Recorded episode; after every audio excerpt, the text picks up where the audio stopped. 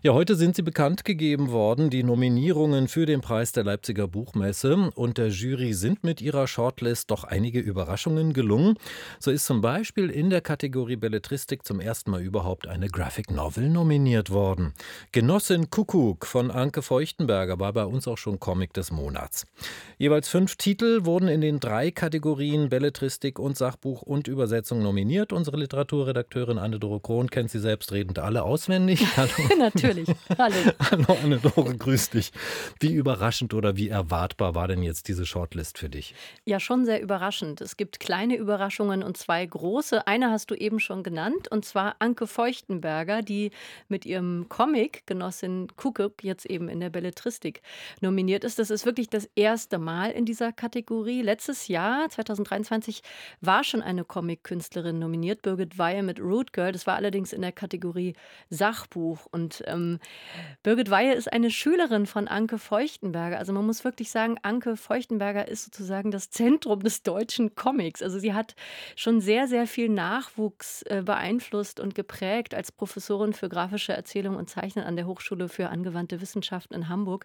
Und jetzt ist sie mit ihrem Opus Magnum sozusagen nominiert. Daran hat sie jahrelang gearbeitet. Unsere Kollegin Andrea Heinze, unsere Comic-Expertin, hat das Buch natürlich hier auf RBB Kultur auch schon besprochen. Und sie lobt diese äh, Comic-Künstlerin immer wieder hier in diesem Fall für den sehr eigenen Stil, diese sinnlichen Zeichnungen. Und das ist ein wirklich spannendes autofiktionales Buch über eine Kindheit und Jugend in der DDR. Ja.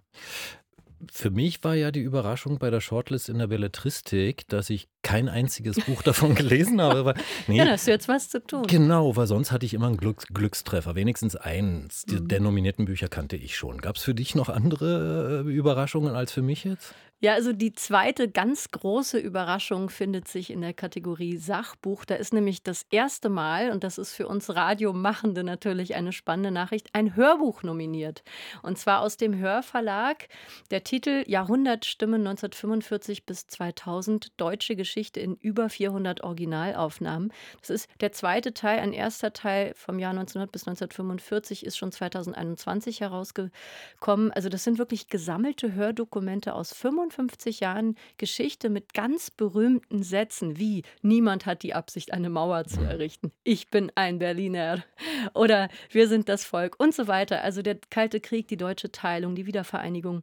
Nachhörbar. Und hier ist gleich ein ganzes Herausgeberteam nominiert. Christiane Colorio, Ines Skeipel, Ulrich Herbert, Michael Krüger, Hans Sarkovic. Große Namen, die diese Audiodokumente ausgewählt und ja, zusammengestellt okay. haben. Und wie bewertest du das jetzt, diese neu hinzugewonnenen Aspekte in diesen beiden Kategorien? Ja, da kann man natürlich drüber streiten und ja. diskutieren. Man kann natürlich auch sagen, das weicht die Genregrenzen zu sehr auf. Wo verlaufen die Grenzen? Wann nominieren wir dann ein Bilderbuch in der Kategorie Belletristik ganz ohne Text und so weiter?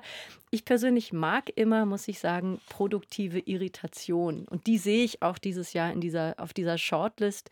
Schon jetzt sind Diskussionen im Gang. Ich war selbst auch drei Jahre in dieser Jury. Man ist immer für drei Jahre dabei, dann wird es neu besetzt. Und ich weiß, dass man sich gerade in Leipzig die Entscheidung Entscheidungen nicht leicht macht. Also es wird ganz viel diskutiert und nachgedacht, auch über ästhetische Prägungen von jedem Einzelnen, von jeder Einzelnen. Und ich persönlich halte diese Shortlist für eine sehr kluge Liste von beachtenswerten Büchern.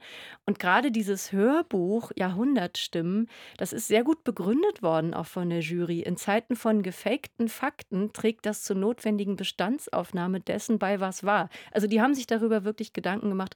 Und um Comics wird im Literaturbetrieb ja wirklich seit Jahren herumgeschlichen. Erst hat man sie in Graphic Novels umbenannt, damit es irgendwie wertiger klingt. Aber dass Comics mittlerweile zur Gegenwartsliteratur natürlich gezählt werden. Dafür brauchen wir diese Nominierung von Anke Feuchtenberger nicht, aber sie unterstreicht das natürlich ja. und das finde ich toll. Ich finde auch, dass Comics nicht mehr so mit äh, spitzen Fingern angefasst ja, werden. Ja, man ne, sagt auch wieder Comics. Ja, ja, genau, genau. Das hat sich auch wieder ja. verändert.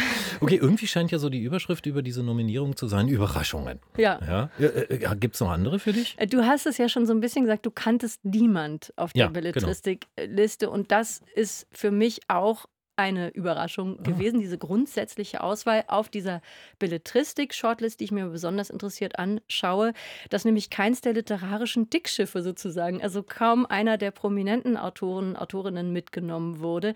Alle Titel sind Debüts oder etwas randständige Titel. Neben diesem Comic eben zwei Debüts von Inga Machel auf den Gleisen und Dana Vohwinkels Gewässer im Ziploc. Wolf Haas ist dabei, der ist natürlich ein Bestseller-Autor, aber mit Eigentum hat er so ein kleines, atemloses Abschiedsbuch über das Sterben seiner Mutter vorgelegt. Und dann gibt es noch Mini-Horror von Barbie Markovic. Das ist sowas wie Comic in Prosa, also schon wieder Comic, aber als Text, also kleine, absurde Alltagsszenen, eben auch überhaupt kein klassischer Roman, also dem großen, ausufernden Erzählen räumt diese Belletristikliste auf jeden Fall keinen ah, Raum ein. Was heißt denn das jetzt? Hast du dann da jetzt da eine Favoritin oder einen Favoriten dabei oder sagst du, nee, irgendwie lohnen sich alle nicht? doch, doch, auf jeden Fall. Also ich glaube, dass Dana Vohwinkel mit Gewässer am Sittblock sehr gute Chancen hat. Die wurde auch an vielen anderen Stellen schon gelobt für diese lebendigen Figuren, glaubhafte Psychogrammen. Das ist eine jüdische Familiengeschichte. Ich glaube aber, dass Anke Feuchtenberger gut gewinnen könnte. Ja. Ah. Wenn schon dieser Comic nominiert ist als als Jan Wagner 2015 mit einem Lyrikband nominiert war, hat er den Preis dann auch bekommen. Ich fände das konsequent, wenn jetzt Anke Feuchtenberger diesen Preis in der Belletristikliste auch bekommt. Aber die Entscheidung fällt erst am 21. März und manchmal wird im letzten Moment das Ruder noch herumgerissen. Also wir müssen uns überraschen lassen. Und der Lyrikband damals von Jan Wagner, der war grau, großartig. Also grau? Grau, großartig. Großartig. großartig, ja, kann ich unterstreichen. Danke, Anne-Dore, dass du uns so einen kleinen Überblick gegeben hast. Ne? Ja, jetzt wird gelesen. Unsere Literaturredakteurin Anne-Dore Krohn über die Nominierten für den Preis der Leipziger Buchmesse, die heute bekannt gegeben wurden. Also die Nominierten, wer dann die Preise in den einzelnen Kategorien tatsächlich gewonnen hat, das erfahren wir dann am 21. März. Die Preise der Leipziger Buchmesse werden ja immer traditionell zur Eröffnung verliehen und die findet äh, in diesem Jahr die Buchmesse vom 21. März bis zum 24. März statt.